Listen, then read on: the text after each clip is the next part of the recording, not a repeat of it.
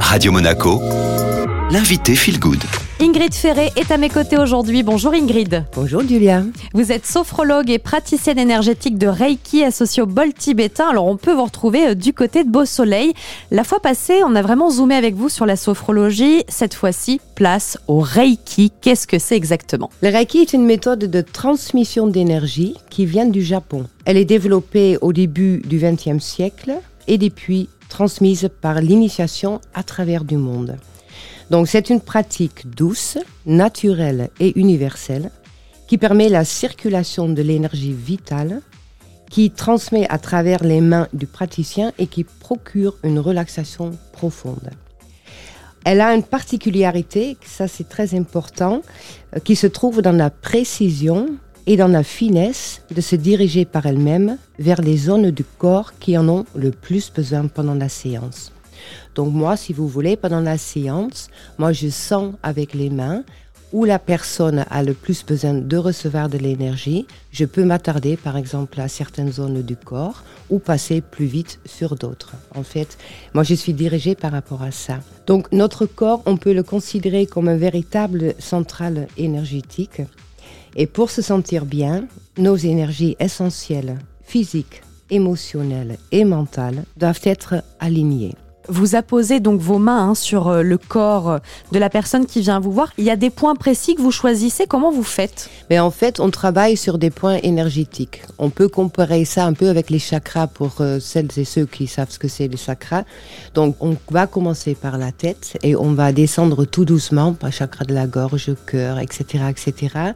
Les jambes également, donc tout ce qui est euh, articulation par exemple, on fait ça aussi. Les pieds aussi, pour ancrer les gens nouveaux.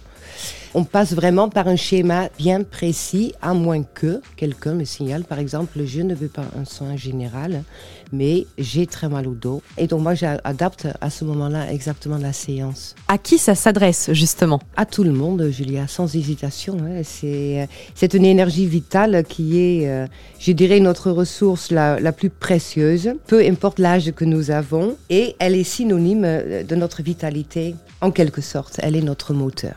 Donc nous connaissons tous les facteurs, comme je disais tout à l'heure, hein, qui influencent ou diminuent notre énergie au quotidien. Et nous avons parfois tendance à oublier de s'occuper de nous.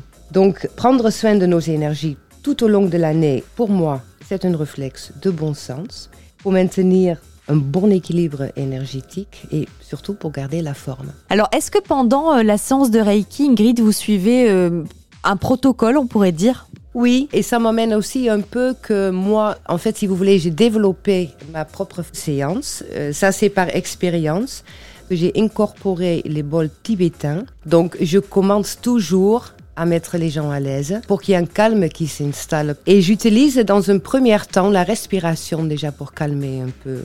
Ensuite, avec les bols tibétains, je vais commencer à amener les personnes dans un état qu'on peut appeler entre le veille et le sommeil.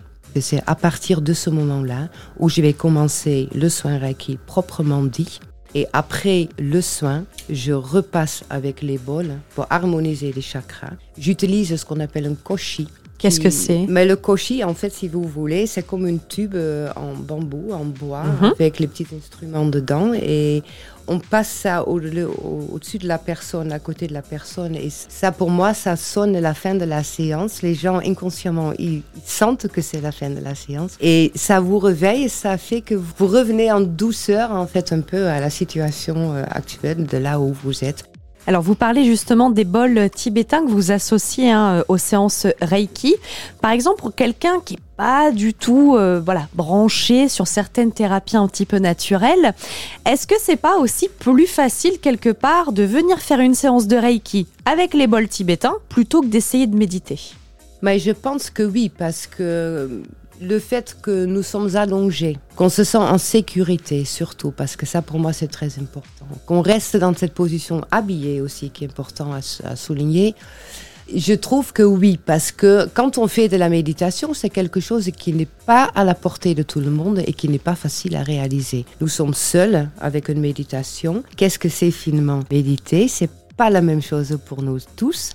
Donc là, on est dans un état où on se laisse aller et on prend ce qui arrive. Donc je pense que ces bols tibétains qui ont des vertus extraordinaires, qui c'est un instrument qui est super et le son qui est produit par le bol, les vibrations qui, qui sont emmenées dans le corps résonnent avec le corps, résonnent avec l'eau que nous portons dans le corps. Donc ça, ça favorise tellement la détente, le, le lâcher prise et s'harmonise complètement avec les énergies du Reiki. Eh bien, merci beaucoup Ingrid. Mais c'est moi qui vous remercie.